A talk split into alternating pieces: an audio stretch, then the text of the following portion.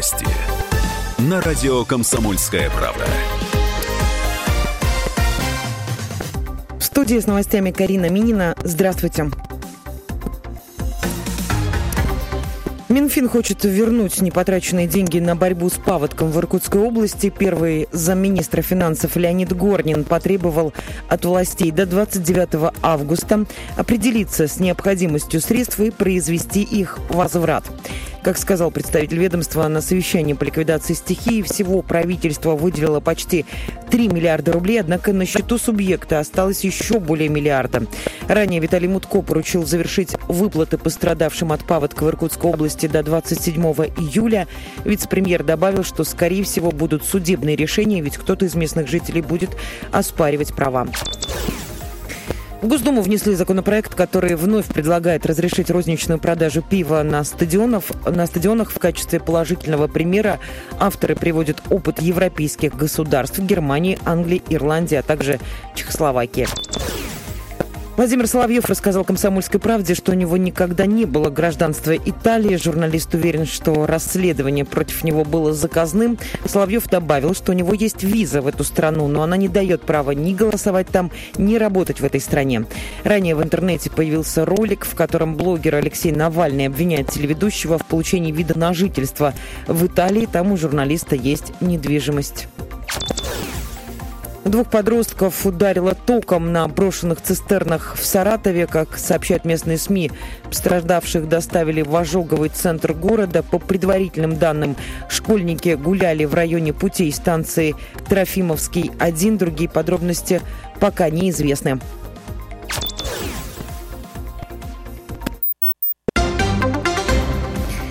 Healthy сообщил о фиктивных обращениях после отравления продуктами в Москве. Таких случаев больше 10 утверждают в пресс-службе компании. Отмечается, что Healthy Food в контакте с каждым пострадавшим, однако некоторые пытаются получить выгоду от сложившейся ситуации и обращаются в больницу. По данным Роспотребнадзора, едой из вендинговых автоматов в Москве отравились 75 человек. Молодежи Ингушетии запретили громко хохотать и нецензурно выражаться. Правила поведения в обществе прописали в новом кодексе, с помощью которого мэрия Магаса планирует влиять на воспитание подрастающего поколения. Как сообщил в Инстаграме глава города Беслан э, Цычуев, помимо описания ситуации, книга содержит иллюстрации. Выпустят ее на ингушском, русском и английском языках. Официальный курс доллара на завтра 62 рубля 98 копеек. Курс евро 70 рублей 65 копеек.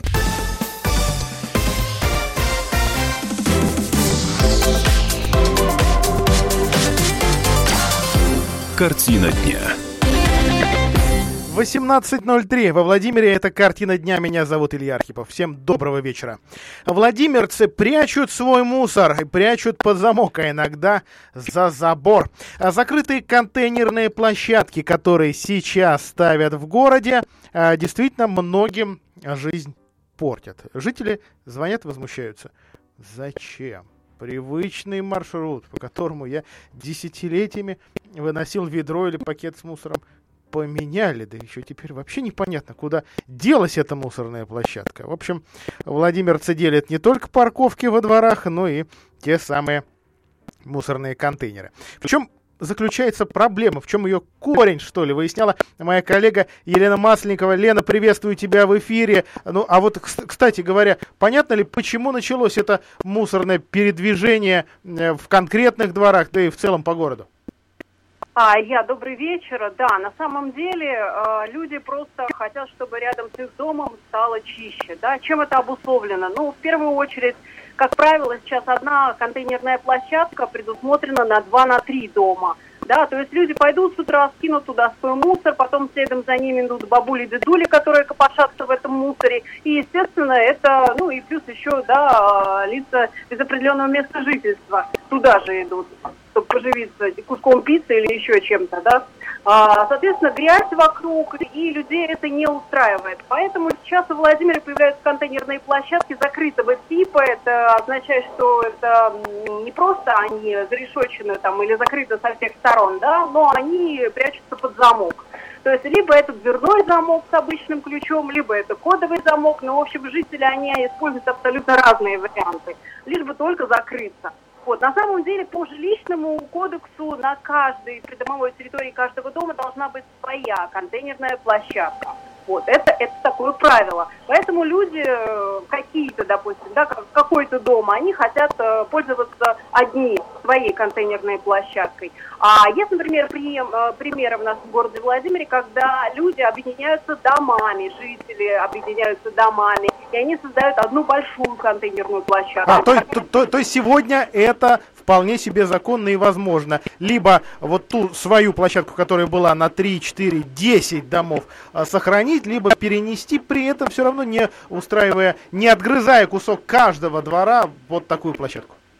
Ну да, я сказала о том, что да, есть жилищный кодекс, контейнерная площадка должна быть на, на придомовой территории каждого дома, а там уже как жители договорятся. Есть собрание, жители собираются, принимают решения, например, о том, что они хотят э, использовать контейнерную площадку только одни, а некоторые жители заключают договор, например, аренды с жильцами других домов, соседних, и тогда они уже э, используют контейнерную площадку, допустим, на 2 на 3 дома. Вот на мире 34 там 7 домов жители семи домов договорились. У них будет большая контейнерная площадка закрытого типа, опять же, да, на, э, там будет пять контейнеров и отсек для крупногабаритного мусора. Кстати, очень немаловажный момент в дальнейшем а, таким людям может быть э, вот, вывоз мусора, да, дешевле будет обходиться.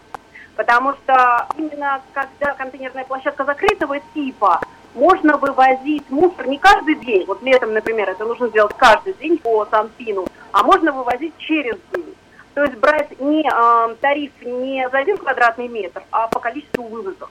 А, Лен, а вот что касается реакции управляющих компаний, ведь пока у нас в городе не появилось никакого мусорного оператора, нет даже, в общем, пока информации о конкурсе э, по его выбору, это головная боль управляющих компаний. Им вот эти э, перестановки, реформы, это лишняя работа или они совершенно спокойно реагируют? Ну, э, насколько я понимаю, люди боятся. То есть представители управляющих компаний боятся, им пока непонятно, как это будет дальше, потому что ну, очень много вопросов сейчас. То есть, скорее, это страх. Ага. Да-да. Вот, кстати говоря, кто сейчас эту работу выполняет, и кому платить-то, и сколько платить за устройство таких площадок? Ну, смотри, схема такая обычно. То есть, если жители хотят новую контейнерную площадку, да, площадку закрытого типа, они собираются, они пишут письмо в управляющую компанию, управляющий, представитель управляющей компании выходит к ним на собрание, а, им рассказывают э, жителям, значит, сколько будет стоить контейнерная площадка, и э, смотрит на тариф. Позволяет тариф, например, купить эту, день, э, купить эту площадку или нет, или нужно будет дополнительно деньги собирать жителям, плюсом к тарифу. Вот. И на собрании уже люди решают, как они будут расплачивать. То есть это будет полгода, это будет год. Все зависит от того еще, какая, какая контейнерная площадка. В среднем самая маленькая стоит около 50 тысяч рублей. Спасибо большое. Елена Масленникова разбиралась в том, откуда э, есть пошла вот эта наша э, маленькая дворовая мусорная реформа или перестановка э, контейнеров э, во дворах. Если тариф позволяет установить новую площадку, мы покупаем и устанавливаем, рассказал комсомолке руководитель Владимирской управляющей компании Михаил Сорокин. Если тариф минимальный, минимальный, как э, на многих домах, от 13 до 16 рублей, он позволяет только содержать площадку в минимальном объеме. Если жители хотят такую площадку, о которой сейчас идет речь, выходим на собрание с расчетом и, по сути, кредитуем на год, на полгода, как жителям удобно. И говорим, насколько тариф увеличится, на какое время, как только все выплатят, тариф снова снижается до, того уровня, который был изначально. Конец цитаты. А если вы решили поставить на своей придомовой территории закрытую контейнерную площадку или свою огородить, а первым делом нужно проводить собрание жильцов. Если будет принято решение, что, э, что действительно давайте такую строить с кодовым замком, вообще с замком, когда там на 60, 100, 120 квартир приходится ключи делать, а протокол передается в управляющую компанию, которая делает все расчеты, если жителей сумма устраивает, вот тогда к, к работам и приступают. А на прямой связи с нашей студией наш постоянный эксперт, активист э, ЖКХ контроля Сергей Олейников. Сергей Владимирович, добрый вечер. Добрый вечер. А вот, кстати, вы как относитесь к, такой, э, к такому передвижению контейнеров с привычных мест на не всегда привычные, к требованию о появлении контейнерной площадки в каждом конкретном дворе, по, вот, вот к этой э, работе по такой по установке заборов и каких-то еще ограждений, замков на, на контейнерной площадке, это путь к цивилизации или путь, наоборот, к, к, к чему-то менее человеческому, на ваш взгляд? Ну, вообще требования э, санитарных норм, они э, должны быть обеспечены в полном объеме. И это должна соблюдать управляющая компания. То есть контейнер, площадка, она э, должна быть на доме, и, соответственно, она э, должна иметь место ну, в соответствии с расстоянием. Но у нас очень часто бывает, вот особенно в зонах плотной застройки, э, нет э, место, где размещать можно контейнерную площадку. И бывает так, что контейнерная площадка на несколько домов. Но в этом случае начинают страдать жители того дома, на котором размещена общая контейнерная площадка. Понимаем о том, что она начинает заваливаться мусором, запахи и так далее. Хотя требования по санитарным нормам, они должны вывозиться ежедневно. Но бывает так, что они, жители, набрасывают э, мусора гораздо больше, чем имеет объем контейнера. Сейчас идет тенденция к тому, что э, все-таки каждый дом он имеет, должен иметь контейнерную площадку при доме. Ну, э, допустим, яркий пример э, и закрытие контейнерной площадки. Была открытая контейнерная площадка, открытая, э, и она была, э, она была э, как бы для нескольких домов. Жители этого дома возмутились, потому что там куча мусора и все остальное, и они не согласились с этим. Они закрыли эту контейнерную площадку, но все окружающие дома э, начали жаловаться на то, что им некуда выбрасывать мусор, начали ставить к этой контейнерной площадке, ну это в районе проспекта строителей, э, в, в районе э, проспекта э, э, Октябрьского. Ага. Э, начали жаловаться на то, что им некуда выбросить мусор, Э, управляющая компания не организовалась, и они начали ставить э, мусор около э, закрытой данной контейнерной площадки.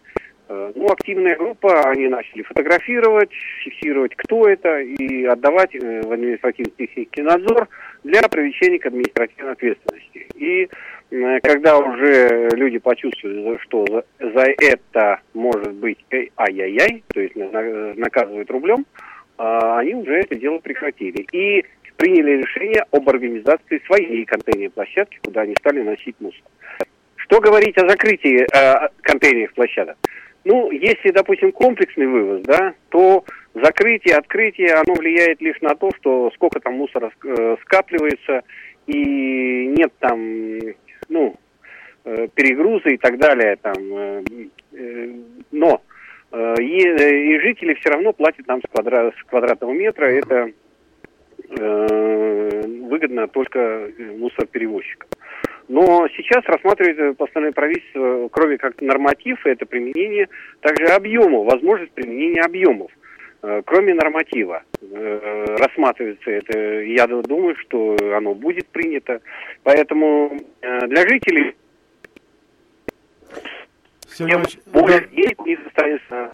Спасибо, да, спасибо вам за комментарий. Пропали вы. Ну, в общем, Общий смысл а, понятен, что, похоже, ни, ни, никуда не отвертеться, но, но, но все-таки это реально, как уже отметила моя коллега Елена Масленникова, если хочется сохранить площадку на, на с прежнем месте, даже если она там на 7 домов, на 10 домов, можно договориться и даже ее, если хочется, закрыть неважно от кого, от э, тех, кто забирает часть этого мусора себе, не всегда это бродяги, а просто бедные люди, а, ну или какие-то еще элементы. И не, не всегда э, это действительно ужасно. Но, тем не менее, часто мы видим, что на таких площадках, которые вот спрятаны, как, как такой сарай, сверху навалено, сбоку навалено, люди привыкли. Им нужно какое-то место в привычном маршруте. Может, просто кто-то мимо шел, а дай-ка сюда мусор положу. Нельзя, а тогда вот вам. Ну, наверное, нас все-таки не исправить. Или исправить. Наверное, большая мусорная реформа это нам покажет. Короткая реклама на Радио КП. Картина дня.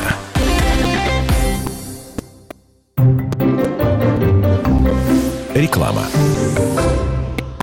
Вы хотите купить свой первый автомобиль? А может в семье двое детей и вы ищете новую «Ладу»? Тогда программы господдержки «Первый» и «Семейный автомобиль» как раз для вас. Минус 10% от стоимости. И снова доступны в дилерском центре «Лада Автоэкспресс» Владимир. Куйбышева 24А 47 24 34. 47 24 34. Код города 49 22.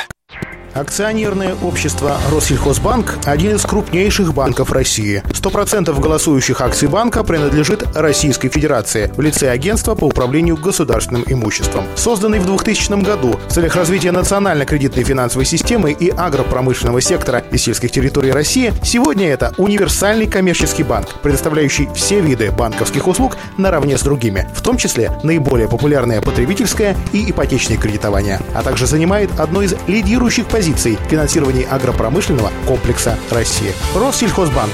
С нами надежно. Так звучит плохая крыша во время дождя. Так звучит плохая и дорогая крыша. А так звучат ваши переговоры с нерадивым продавцом, поставившим вам плохую и дорогую крышу.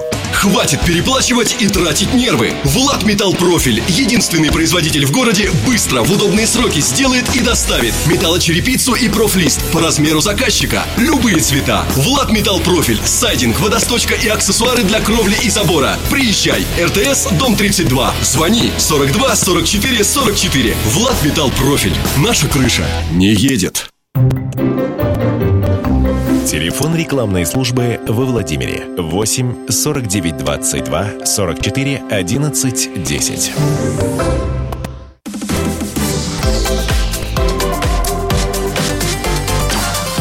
Картина дня. Музей природы, чисто теоретически, может стать муниципальным. Такую идею сегодня высказал сити-менеджер Андрей Шохин. Сегодня Андрей Станиславович давал свою пресс-конференцию, первую за три с половиной года.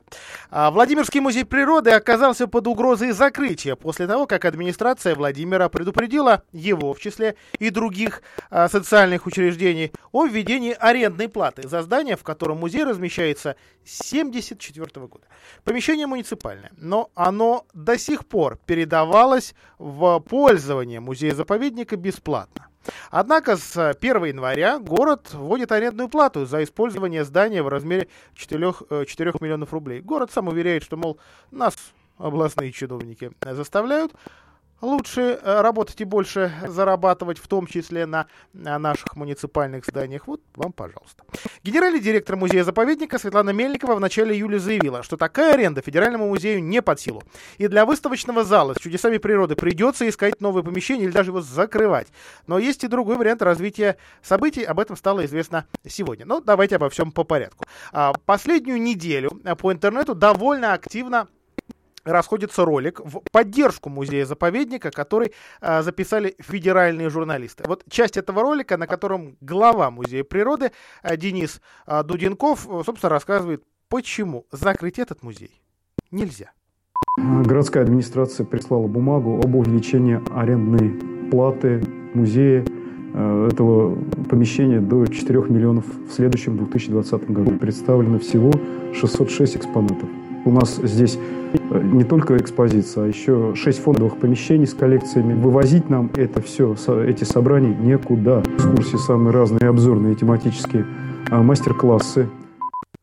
А, сегодня глава администрации Владимир Андрей Шохин заявил, город готов принять все экспонаты музея в собственность, если музей-заповедник, конечно, на это согласится, и сделать музей муниципальным с сохранением всех льгот и бесплатного показа. Сегодня, напомню, за билет в этот музей деньги оплатить не приходится. И тогда экспозиция спокойно себе останется в старом помещении. Туда ведь ходят действительно почти исключительно дети, отмечает Андрей Шохин.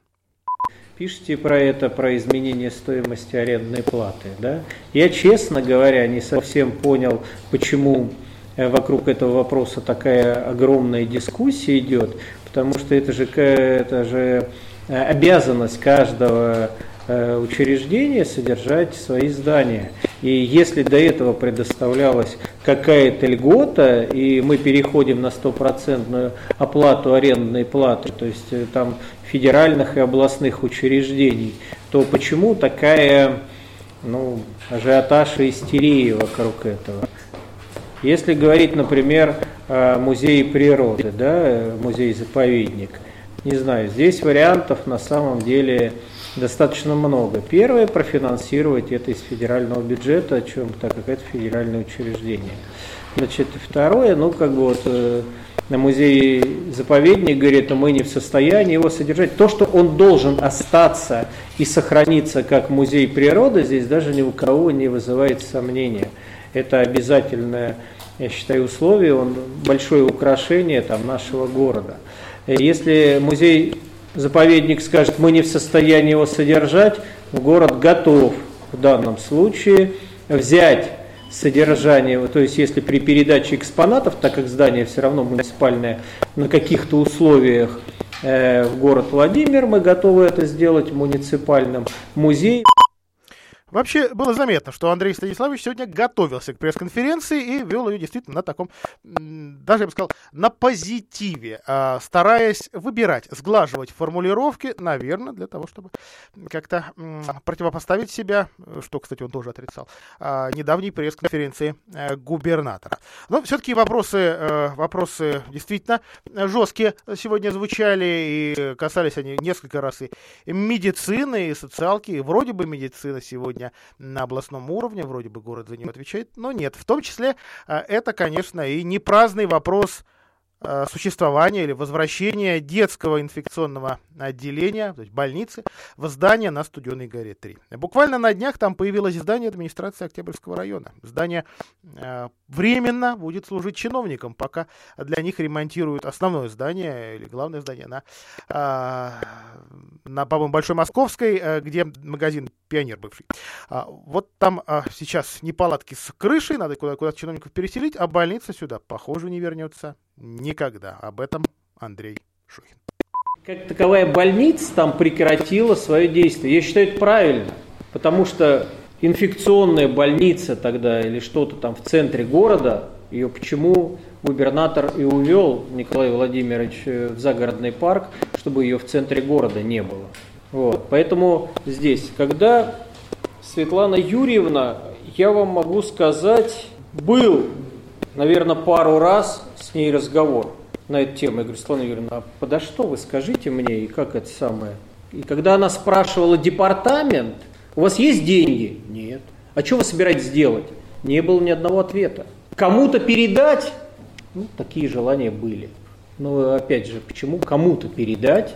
Это, пожалуйста, обратитесь в город, и мы также на арендных условиях готовы это передать. Но сейчас вы знаете, да, то есть у нас сейчас большие проблемы с администрацией Октябрьского района, там потолок начал сыпаться. А, пускай и не прямо, но все-таки Андрей Шухин намекнул, что, например, готовы сдать а, под какое-то медицинское учреждение здание бывшей частной больницы поликлиники «Автоприбор» на углу улицы Погодина и Большой Нижегородской. Э, Еще недавно жители этого района э, стали жаловаться, мол, что-то часто у нас тут горят дома, и одноэтажные частные, и такие двухэтажные. А, ну и это здание тут неожиданно освободилось из-за больших долгов медицинского учреждения перед городским бюджетом. Люди стали, в общем, и, и побаиваться здесь каких-то проблем и серьезной застройки. Ну, рядом же действительно э, дома возводят, но Андрей Шухин отметил, нет. Вот эти опасения беспочвенны. Здание, пожалуйста, вот оно есть. Может быть, оно пригодится. Мы нацелены на то, что оно именно медицинским и останется. А, к еще одной новости. В заброшенных городских садах напротив Белого дома в эти выходные провели еще один субботник и, наконец-то, поставили долгожданные скамейки. Для отдыха их, правда, немного. Установили их на, на площадках около фонтана недостроенного и у а, самого, наверное, живописного пруда, который, кстати говоря, в этом парке несколько. А, субботник прошел по инициативе именно общественников, хотя понятно, что свое участие и Белый дом тут э, заявлял, и губернатор приходил, кстати, э, к одной из лавок вбил вот такой металлический штырь в землю, потому что их все-таки приваривали для того, чтобы не так быстро украли, наверное. А, кстати, провели даже собачье шоу, во время которого собачки демонстрировали, кто что а, умеет. А, что касается все-таки вот э этого минимального, но благоустройства мусорных контейнеров а, в парке и скамеечек, а, кстати, один из владимирских блогеров, мой бывший коллега по комсомолке Роман Комов с супругой прошли а, по этому парку, посмотрели, что это за скамеечки, насколько это в конце концов а, прочно и эстетично. Вот к прочности у бывшего коллега и его супруги Ирины вопросы. Слушаем. В общем, нашли первую скамейку, сели на нее. Она вообще трещит. Я... Видимо, я разъелся очень сильно. Все, пойдем дальше. Пойдем, Пока не сломали. По пути увидели еще одну скамейку, там сидят люди. И вот у нас четвертая, сейчас мы на нее будем аккуратно садиться. Давай. Давай. Три, четыре, садимся.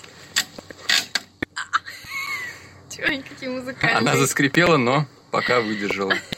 Еще здесь такая необычная плитка под скамейками уложена. Говорят, что она сделана из э, переработанных пластиковых бутылок. А вот и оно, дерево, которое посадили активисты. А, но все-таки реакция Андрея Шухина, что удивительно, даже была а, положительная, но он говорил, нет, все-таки все это очень несистемно, а мы, мэрия не против и благоустроить этот парк. Действительно, оказывается. Об этом после рекламы и выпуска новостей. Картина дня. Поворачивай к черту, новой дорогой поедем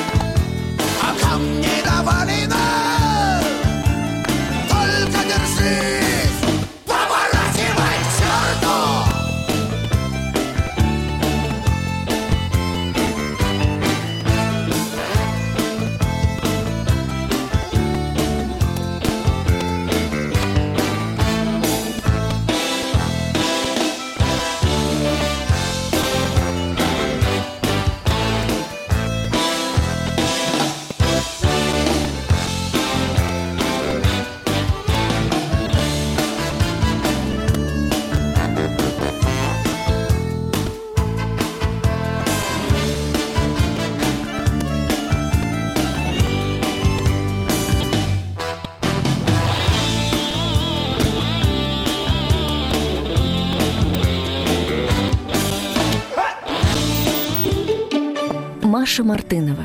Трехлетняя Маша обожает лето. Ведь в это время можно гулять с друзьями на площадке, кататься на самокате и строить замки в песочнице. Каждое утро после завтрака она упрашивает маму идти на улицу и сама выбирает наряд для прогулки. Однако после активных игр Машенька часто устает и садится на скамеечку отдохнуть.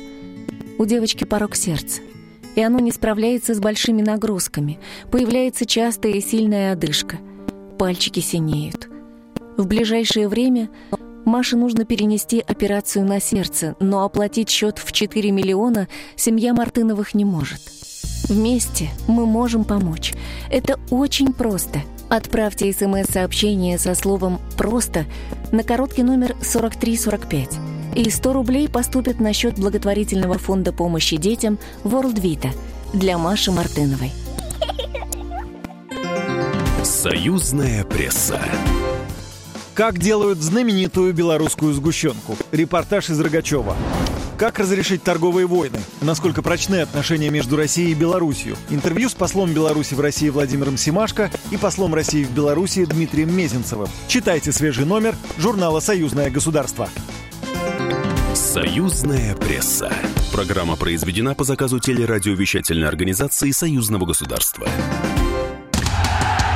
Максим Шевченко теперь не один. Тина Канделаки присоединится к нему в этот понедельник, чтобы развеять грусть и уныние. Твое утро никогда не будет прежним. Программа «Доживем до понедельника» 8 часов по Москве.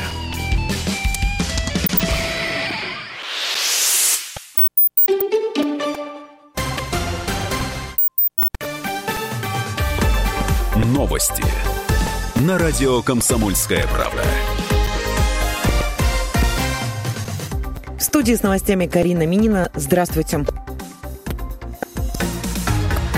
Лайнер, вылетевший в Анталию, возвращается в Москву по техническим причинам. По данным флайт радара, сейчас самолет находится над Воронежем. Другие подробности пока неизвестны. Тем временем туристы уже более 16 часов не могут вылететь в Анталию из Москвы. Они должны были отправиться в Турцию на Боинге 777 компании Azur Air.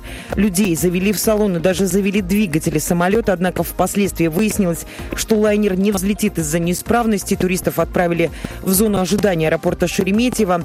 Вылет назначен на 19 часов по московскому времени. Связаны ли эти два происшествия друг с другом, пока неизвестно. В Санкт-Петербурге убили гражданскую активистку Елену Григорьеву. Тело нашли в нескольких сотнях метрах от ее дома, сообщает Фонтанка. Правозащитник Динар Идрисов у себя в Фейсбуке заявил, что в последнее время женщина становилась жертвой насилия, ее часто угрожали убийством. Елена Григорьева часто принимала участие в пикетах и митингах. Она боролась за права секс-меньшинств, поддерживала сестер Хачатуряна, а также кандидатов в муниципальные депутаты Санкт-Петербурга. Жительницу Нижегородской области, которая сбила ребенка, разыскивает полиция. После жалобы Следственный комитет начал проверку. Свидетелями жуткой сцены стали работники одного из московских банков. На видео в интернете женщина пинает ребенка ногами, бьет по голове, пытается ударить о стену и осыпает бранью. При этом у мальчика одна рука загипсована. Сотрудники банка пытались вмешаться, но когда стали вызывать полицию, женщина вместе с ребенком ушла. Единственное, что о ней известно, она приехала из Нижегородской области. Огневые испытания двигателя для «Союза-5» пройдут во второй половине декабря, как сообщил глава «Энергомаша» Игорь Арбузов. Работы идут по графику. Ранее он сообщал, что на модернизацию двигателя потратят из бюджета около 7 миллиардов рублей. Деньги пойдут на создание опытного образца, проведение испытаний и доработку. Ракету среднего класса «Союз-5» разрабатывает ракетно-космическая корпорация «Энергия». Ранее ее эскиз утвердил Роскосмос. «Союз-5» планирует создать к 2020 2021 году. На концерте рок-группы «Металлика» в Москве в Лужниках задержали россиянина, который был в федеральном розыске. 33-летний уроженец Самары решил пустить э, концерт любимого коллектива, но попался в руки полиции. А вычислила его система идентификации лиц, которая уже успешно работает в Москве. Мужчина был в розыске за вымогательство. Официальный курс доллара на завтра 62 рубля 98 копеек, евро 70 рублей 65 копеек.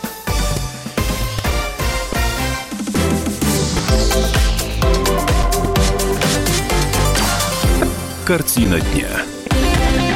Итак, мы продолжаем нашу картину дня и итоги сегодняшней большой пресс-конференции Андрея Шохина, которая длилась более двух часов.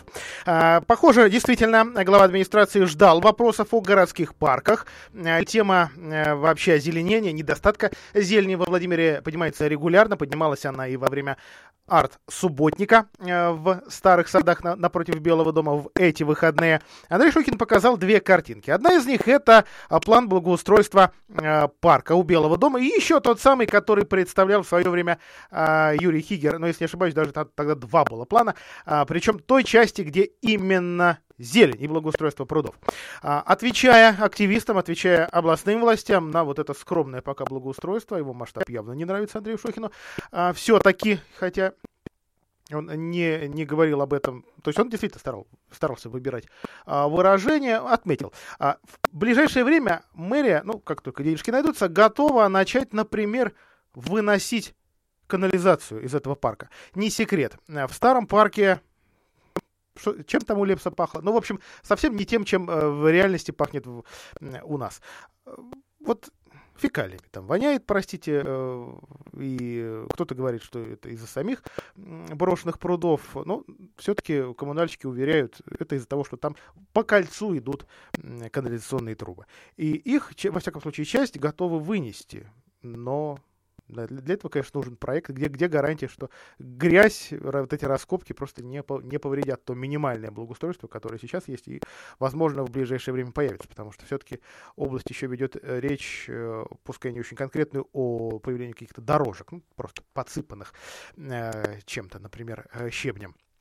Что касается еще одного парка, заговорил сегодня Шохин и о Добросельском. Проект его благоустройства готов. Он стоит больше 400, по-моему, миллионов рублей. А, да, вот э, что касается благоустройства одного парка, получается примерно 600 и Добросельский 491. Да, вот все эти суммы сегодня были конкретно до, до буквки, до запятой озвучены. Э, и дальше, что будет делать Мэрия, понимая, что никогда не найдется инвесторов и спонсоров, делать медленно, постепенно, но медленно. Во всяком случае, вот, вот об этом сегодня Андрей Шохин говорил. Кстати, проект Добросельского прошел и госэкспертизу, что есть, были бы деньги, а, начали бы. А, также сегодня глава администрации Владимира коснулся э, идеи переноса дворца бракосочетаний из Доброго. Ее высказал, уже не раз высказал э, Владимир Сипягин. А глава администрации считает, согласен, согласен, его действительно нужно из Доброго переносить. Вопрос по дворцу бракосочетаний. Потому что он сейчас муссируется везде, говорят о том, что действительно ну, нужно его переносить. Полностью согласен действительно, наверное, тот формат, в котором он существует сейчас в микрорайоне Доброе у нас, он уже не подходит для сегодняшней ситуации. И надо, конечно же, рассматривать новое здание для Дворца бракосочетаний. Но знаете, я вот долго думал, то что были разные предложения, э, одно место, второе, третье. Я, честно говоря, лучшее здание, чем Дом дружбы, в городе Владимире не знаю. Я не говорю, что вот сейчас это, это областное здание, но здесь надо просто смотреть внимательно. В нем проходит не так много мероприятий, на мой взгляд. И они как бы вот э, совмещение вот этих мероприятий э, с дворцом бракосочетаний, я думаю, оно не помешает. Вот не знаю, искать ли юмор в этом ответе, или, может быть, злую иронию, а может быть, в них этого всего и нет. А также Андрей Шохин не, не исключил возможности участия в ближайших губернаторских выборах. Ну, ближайших, конечно, относительно. До них, э, по-моему, года четыре. Но все-таки, знаете, как говорится, ты себя не выпечивай, ты себя не предлагай. Вот так. А сегодня Андрей Шохин а, прокомментировал эти слухи о возможном, но пока совсем не скором выдвижении. А, ну и поинтересовались городские активисты о том, почему постоянно на протяжении уже многих, многих лет во Владимире не согласовывают протестные акции. Особенно в центре города, на Соборной и Театральной площадях. А по словам Шохина, митинговать на Соборке и театралке запрещено вообще всем политическим партиям, включая Единую Россию. Зато развлекательные акции, вот это, пожалуйста, и то, наверное, не всем. Цитирую. «Я никогда не был противником выражения своего мнения. У каждого человека мнение должно быть, он его отстаивает. Другое дело, где. Поверьте, исключений здесь нет. А мы всегда говорим всем партиям, соборное, театральное не место для митингов и манифестаций. Но это не говорит о том, что там нельзя проводить массовых мероприятий. Например, совсем недавно к нам обращался департамент спорта для проведения э, чемпионата по боксу. Чем надо помочь, ребята, говорим мы им. Вот так. А, и, ну, наверное, наверное, на этом, а, ну, да, давайте так, коротко о чем еще сегодня а, шла речь, о том, что мэрия не отказывается от плана сноса скверика напротив театральной площади, хочет все-таки, э, тем более проект готов, опустить дорогу от театралки, то есть продлить Октябрьский а, проспект. Напомню, что владимирским экологам, владимирским э, деятелям культуры эта идея очень не нравится. Да, э, я понимаю, что автомобилисты, скорее всего, выступают а, за нее. Эта идея убрать часть транспорта из центра города жива, а, но, но, но вот что касается дальнейшего там совсем перекрытия Большой Московской, нет, этого точно не будет. Андрей Шухин себе это пока не представляет, не сам не, понимает, что владимирцы это не одобрят. А вот сужение, наверное, оно может произойти, как только этот сквер Вот я хочу сказать слово уничтожит, хотя понятно, что а, глава администрации выбрал а, другое. А, ну, еще, а, еще несколько, а, наверное, тезисов. В целом о пешеходке, а, вид, видимо, все-таки проект будет продолжен пока на Девическую, и все остальное благоустройство пока, наверное, тоже а, замрет. Но вот, а, включая и старый парк у Белого дома и даже художку, похоже, мэрия восстанавливать готова самостоятельно. Раз не удалось, два не удалось, так он комментирует действия концессионера, инвестора московской э, компании Лилу Продакшн. Так что, похоже, все-таки к этой работе приступить будут готовы. А также вроде бы хорошие новости по, по садику долгострою в Юрьевце. Его, э, во всяком случае, на этой неделе даже обещают а, договориться с с подрядчиком, который его никак городской администрации не передаст. Ну и вкусовые вопросы, нравится ли комплекс Танеева парк. Ну вот Андрею Шохину, например, нравится. А вообще а мэрию Владимира на этой неделе уличили, в, а точнее подрядчиков, которых нанимает мэрия, уличили в некачественном ремонте дворов. Прокуратура Владимира а после проверок выявила массу нарушений при э, выполнении программы формирования комфортной городской среды, той ее части, которая касается ремонта наших с вами э, дворов. Как сообщает э, пресс-служба этого ведомства, во Владимире проверяли 16 дворов и 2 скверика, которые в прошлом году отремонтировали. То есть они уже выдержали год, они выдержали весну, и вот, в общем, весна ну, и лето показывает, э, как, каково качество этих работ. Работы были проведены, цитирую, некачественно и с нарушениями сроков. Во дворе одного из многоквартирных домов установили детский игровой комплекс, который не соответствует требованиям безопасности. На его территории нет ударопоглощающего покрытия, что может привести к травмам. А всего прокуратура нашла 39 нарушений, внесла 15 представлений и одного чиновника цитирую, привлекло к административной ответственности. А, что, правда, это за нарушение, пока вот таких подробностей а, больших нет, но еще есть замечания к работам а, в Александрове и Кольчугина. Там опасно закрепленные конструкции нашлись. А, водитель который э, протаранил отбойник на Пекинке, помните громкая история, еще 12 а, июля произошедшая в нашем городе, водитель получил штраф в 5000 рублей, он признан виновным в нарушении правил дорожного движения. А, что касается а, статьи, которая ему была вменена, это, собственно, а, порча дорог. Ну, вот я, простите, свои, своими словами, это, это, этот, э, эту статью 12.33 пересказываю, там, по-моему, так. Повреждение дорог э, или других э, сооружений. Вроде бы действительно, люди, -то, кто этот ролик видел, и мы сейчас о нем напомним, интересовались. Так, а дорожникам-то что-то будет? Вот тем, кто оставил новый отбойник со старой разметкой, буквально в самом центре левой полосы, федеральной трассы, по которой, э, особенно в темное вре- время суток, действительно там ничего не увидишь. И вот один человек, один человек, дальнобойщик, водитель, пенсионер, не увидел этот отбойник и протаранил, внимание, больше 70 метров этого барьерного ограждения. Последствия этой аварии вот в этом, ну просто напомним, что был за ролик. Едешь такой по левой полосе, все по разметке со светофора. Так вот темно, пасмурно, плохая видимость. И потом так раз, и на отбойничек залетаешь, который сделали дорожничек. А что касается реакции управления трассы Москва-Нижний Новгород, мы ее в редакции а, получили. По версии этого ведомства, водитель дальнобойной фуры Рено на ремонтируемом участке а, этой трассы был обязан ехать с учетом предупрежда... предупреждающих знаков, а не разметки, а знаки важнее. А знаки, как уверяет управление, и действительно нам доказывают это на фотографиях, были здесь, и их водитель таким образом не заметил. Сам водитель, а, когда объяснял ситуацию инспекторам госавтоинспекции, сказал, задремал. И сейчас, вот насколько я знаю, по-моему, сегодня или в ближайшие дни а, будет в суде доказывать, что это он под э, действием испуга, аффекта а, так написал. А на самом деле все с ним было а, нормально. И, естественно, он с такой, а, с такой постановкой вопроса, с этим а, штрафом не согласен. Насколько я знаю, довольно известный автоюрист сейчас этим вопросом занимается. Вот сейчас короткая реклама на Радио КП. Картина дня.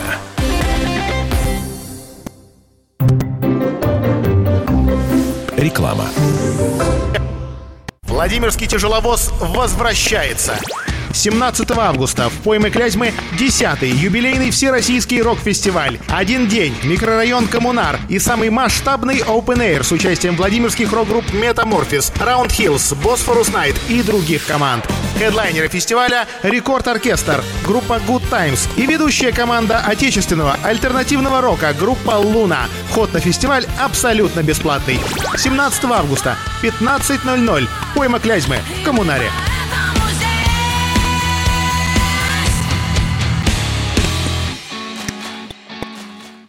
Жилой комплекс «Жемчужина» — это воплощение мечты для тех, кто любит комфорт, красоту, изящество и роскошь. ЖК «Жемчужина» — это премиальный проект с уникальной архитектурой, продуманными планировками, инженерными решениями и новейшей системой безопасности. Жилой комплекс расположен в центре города с видом на Казанскую церковь. ЖК «Жемчужина» — это вклад в будущее твоей семьи. Телефон 77 95 54. Застройщик ООО «Гимгрупп». Разрешение на строительство и проектная декларация на сайте gimnifisgroup.rf. Инженерный центр «Водная техника» переехал на Большую Нижегородскую, 88. Хотите пить чистую воду прямо из крана? Сделать водоснабжение на даче? «Водная техника» поможет. Телефоны 475 336 и 370 649. «Водная техника». Телефон рекламной службы во Владимире 8 49 22 44 11 10.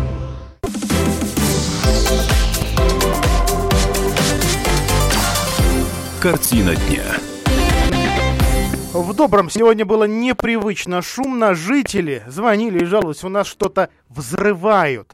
Действительно, несколько сильных хлопков прозвучало в районе э, высотки на Добросельской 173-го дома, на котором в этот день велись э, работы, работы по утеплению швов. Это панельный дом. Жители увидели, кстати, не только рабочих, но увидели еще и черный дым. Горел строительный мусор. Э, как выяснилось, пока это предварительная версия, рабочие сбрасывали баллоны из-под монтажной пены вниз, и они взрывались. Один э, из таких взрывов мог, пока именно говорю, мог спровоцировать вот этот пожар. Цитирую я сообщение пресс-службы МЧС по региону. Мы получили сообщение о том, что здесь горит строительный мусор. А, дым а, был очень сильный, поднимался в окна квартир. А, сейчас э, стены затемнены. На место выехали три пожарных расчета. Возгорание было на площади 8 квадратов. Его оперативно потушили. Ни пострадавших, ни погибших. Вот что касается действительно рабочих, то они, э, во всяком случае, эту версию Э, тем, кто к ним подходил, э, подтверждали. А, ну или э, говорили, что, возможно, кто-то бросил окурок. Сами ли рабочие или кто-то мимо проходивший. Ну вот вид у дома сейчас не самый приглядный. А, еще немного о делах, или, наверное, о тяжбах. Сегодня в Ленинском райсуде начали рассматривать довольно резонансное дело. Это дело бывшего главного врача 6-й больницы наша Юрьевецкая Марины Крыловой. А, медика или менеджера от медицины обвиняют в растрате 2 миллионов 100 тысяч рублей из денег этого учреждения и фонда обязательного медицинского страхования. А, речь была о том, что э, компания закупала оборудование или заказывала работу у компании, э, которая получала какие-то преференции э, в конкурсах, все остальные отметались, а в этой компании работал сын главного врача. А, сегодня на это же заседание должен был явиться, вот, к сожалению, не знаю на данный момент, явился или нет, в качестве свидетеля, бывший директор облздрава Александр Кирюхин. То есть его допрос э, должен был э, быть намечен, но знаю, что чиновники от э, облздрава действующие сегодня отказались приходить. Но вот зато Сергей Плаксин, активист, который, ну, наверное, главный активист сегодня в медицине, общественный, кто, в общем, и добился возбуждения этого уголовного дела, он сегодня на этом заседании был. Ну вот, возможно, к завтрашнему дню у нас будут более подробные подробные, э, больше подробностей. Крылова, кстати, с обвинениями не согласна. Она заявляет, что вообще непонятно, откуда вот эта сумма э, взялась, и тем не менее. Следующее заседание, по-моему, на этой же неделе, 25 числа. А теперь немного статистики официальной не очень. Владимирцы перестают брать микрокредиты до зарплаты. Этот, эта возможность становится сегодня менее популярной, хотя ее предоставляют. А жители области начинают понимать, похоже, насколько невыгодны эти займы. А владимирцы, судя по всему, а, осознали, что вот это, вот это 1% в день это все равно многовато, хотя речь-то изначально о крошечных суммах. Количество заемщиков, обратившихся в микрофинансовые организации, их у нас около 10 официально. В регионе в первом полугодии снизилось почти на 20% э, по сравнению с годом прошлым. Об этом сообщает Владимирское отделение Центробанка. Уменьшилась и сумма, которую занимают у этих микрофинансистов. В этом году средний заем меньше 9 тысяч рублей. Э, видимо, на улучшение ситуации то ли повлияли новые законы, которые регулируют деятельность микрокредитных организаций, то ли у нас что-то в карманах все-таки завелось. Цитирую я э, управляющего отделением Владимира Центробанка Надежду Калашникову. Многие компании, раньше специализировавшиеся на выдаче дорогих займов, э, займов до зарплаты, сейчас переходят в сегмент среднесрочных займов и займов для предпринимателей.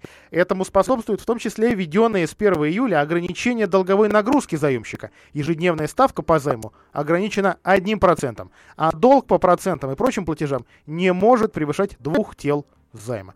То есть вот если вы взяли, у вас что-то накопилось, в любом, в любом случае все ваши долги не должны быть в два раза больше, чем та сумма, которую вы взяли. Кстати, микрозаймов в, в этом году не только по количеству на 20% меньше выдали, но еще и действительно существенно меньше по суммам. В место жителей такие кредиты стали брать индивидуальные предприниматели и маленькие фирмы. Малому бизнесу стало труднее получать деньги в банках. И кроме микрозаймов у них не остается другого выхода. Именно за счет бизнеса объем займов в этом году вырос. По данным Центробанка до 250 миллионов рублей. А за первый квартал, первые три месяца года, объем выдачи займов юрлицам вырос на 53%. Индивидуальным предпринимателям вообще на 60. Вот та- такая, такая неожиданная популярность, отрегулированная, конечно, российскими законами в первую очередь, но, наверное, есть какие-то и, и другие причины. Стоит их, я думаю, э, поискать. А, что касается еще одного резонансного закона, который что-то стали соблюдать. Во Владимире за три месяца задержали 80 детей, которые гуляли ночью без взрослых. Ну, все, все-таки лето какое-никакое, световой день а, больше, и хочется гулять. Но-но-но. Не всегда это, простите, законно. А что делать родителям, если их ребенок гулял после 11 и оказался в полиции?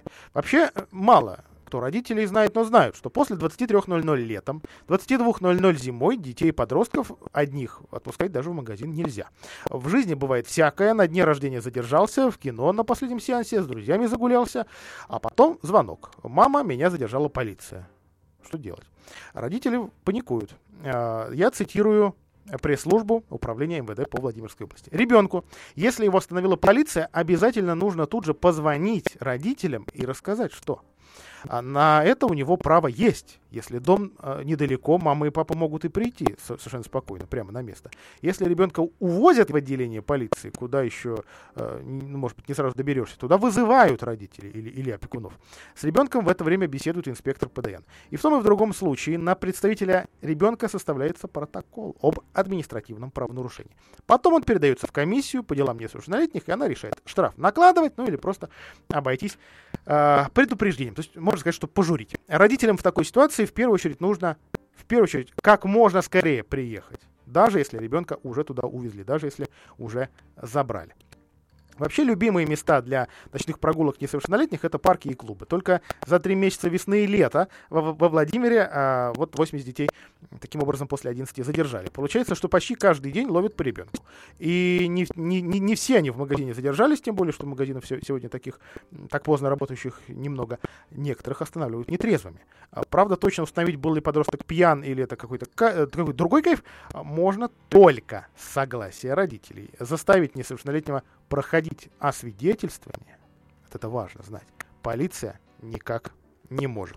Конкретно, по закону с 22.00 до 6 утра зимой и с 23.00 до 6 утра летом детям до 18 лет выходить из дома без взрослых запрещено. Доставляют полицейские выделения даже тех детей, которые выходят вынести мусор в столь поздний час. Вот это действительно, это, это действительно правда. А, что касается новостей э, совсем не светских. А, сегодня пришло сразу два сообщения, я думаю, и для мусульманской общины региона, и для православной важные. Во-первых, сообщается, что в э, Коврове появилась первая официальная на всю Владимирскую область мечеть. А, об этом э, сообщает собственно, сама религиозная организация. Другое дело, что местные ковровские журналисты настаивают. Нет, и здесь не получилось а, официально открыть мечеть. Это, в общем, молельный дом примерно того же статуса, что и во Владимире. Ну, на это я ковровским коллегам могу ответить, что, по-моему, а, статус у этого здания вообще жилого дома. А что касается вот именно Владимира и улицы Добросельской. А, но, тем не менее, не поздравить э, верующих не могу. А, как и верующих православных, э, потому что 21 июля хотя не скрою, что эта новость меня немного и настораживает, в музее Хрусталя, в Гусь Хрустальном, прошло богослужение. А, уместил это довольно большой собор, самый большой в городе сегодня, являющийся музеем и самым крупным музеем, около 300 человек. А, как сообщает пресса из э, Гусь Хрустального, это первая церковная служба с 20-х годов прошлого века. А, и это, причем полная литургия, молебен, а, но все-таки праздник Казанской, летняя Казанская, как, как ее у нас э, в народе называют, и произошло это все утром до 10 утра, то есть до открытия музейной экспозиции никто никому не помешал. И уже, кстати говоря, открылась, то есть появилась местная организация православного прихода Свято-Георгиевского храма, который, напомню, собственно, и не храм сейчас, а музей часть музея-заповедника, музей Хрусталя. Над этой новостью еще, наверное, нужно размышлять, но, но и поздравлять тоже, наверное, а, верующих стоит, если никто действительно, правда, сейчас никому не мешает. На этом я программу заканчиваю и желаю вам хорошего вечера.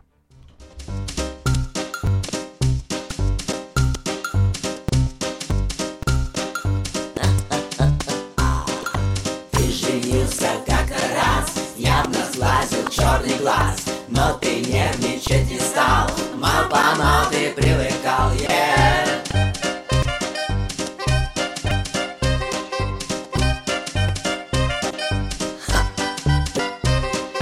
Я хотела словно бык Как не баба,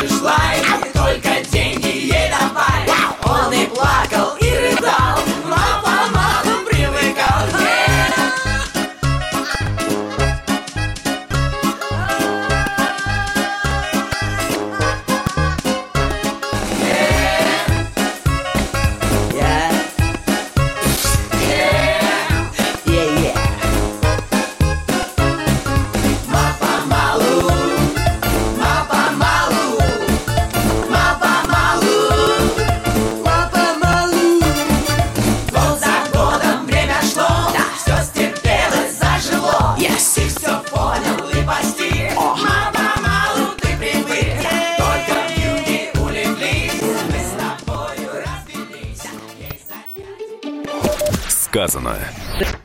Александр Хинштейн, заместитель председателя Комитета Госдумы по вопросам безопасности и противодействия коррупции, о смертной казни. Я отношусь к ней неоднозначно, но я склоняюсь все-таки к тому, что смертную казнь по ряду составов преступления с обязательным э, соблюдением неких механизмов и институтов прозрачности и контроля, такие как суд присяжных, вот я считаю, что это следовало бы ввести по тем преступлениям, которые не имеют срока давности. Для маньяков и убийц, для военных преступников, для террористов. Но, повторяю, чтобы не было истории, как Чикатило, когда до него приговорили к смертной казни ряд других людей. Суд присяжных – наиболее резонансные преступления, которые действительно касаются жизни, здоровья не менее чем двух и более лиц, совершенные с особой жестокостью.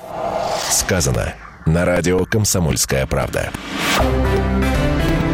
Невероятно. Но факт. На радио «Комсомольская правда».